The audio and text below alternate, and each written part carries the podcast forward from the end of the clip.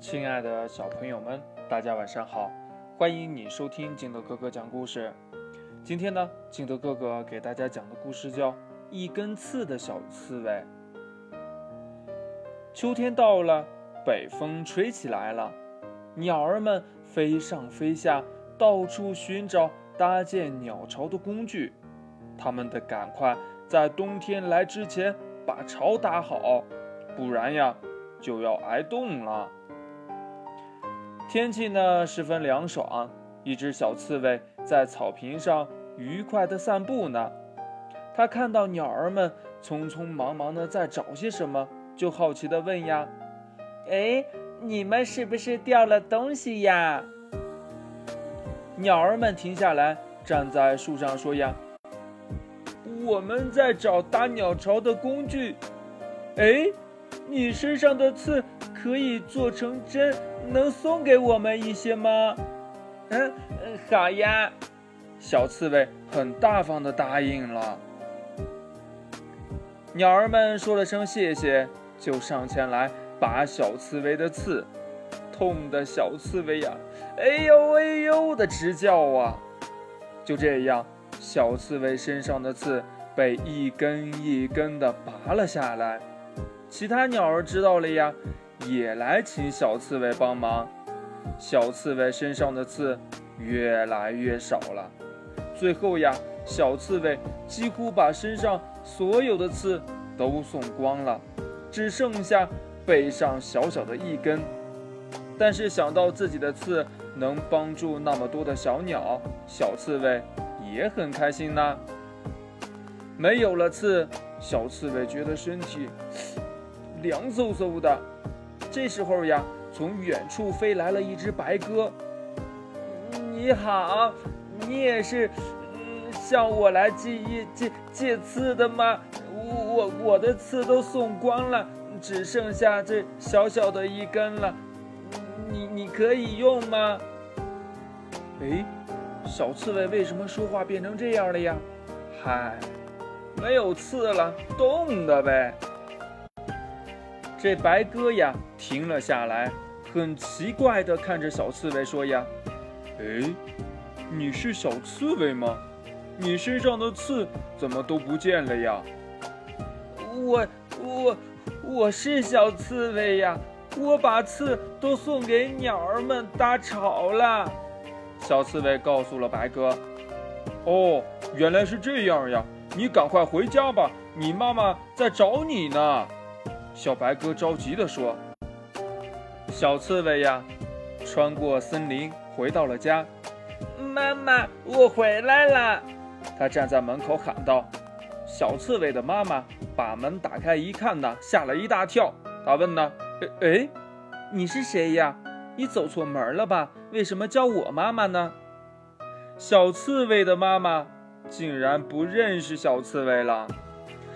妈妈是我呀，我是小刺猬。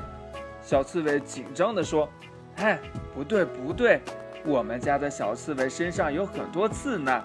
你赶快到别处找你的妈妈吧，回你自己的家中去吧。”小刺猬就这样被妈妈赶出了家门，它呀心里难过极了。天气是越来越冷了。只剩下一根刺的小刺猬只好躲进了树洞里。它又冷又孤单，可是它不断地告诉自己：“妈妈不是不要我了，她只是没有认出来我。”鸟儿们知道了这件事儿，决定呀帮助小刺猬。鸟儿们用树叶编了一件衣服送给了小刺猬，说呀。小刺猬，你穿穿快，很暖和的。你不要担心，我们会陪着你。等你，呃，等你的刺长出来，你妈妈就会认识你啦。小刺猬穿上了衣服，在一面大镜子前面照了又照。嗯嗯，不错，很合身，很漂亮，好帅呀！小刺猬终于笑了，它温暖了许多，不再。觉得孤单难过了。过了一段时间，小刺猬的刺终于又长了出来，它高兴极了，赶紧跑回家里。他在半路上碰见了妈妈，原来妈妈呀一直在找他呢。你跑哪儿去了？妈妈找你找的好辛苦呀！刺猬妈妈心疼地说。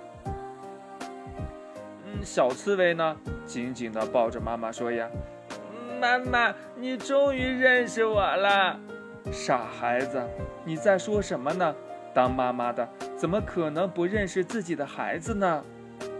刺猬妈妈也紧紧地抱住了小刺猬。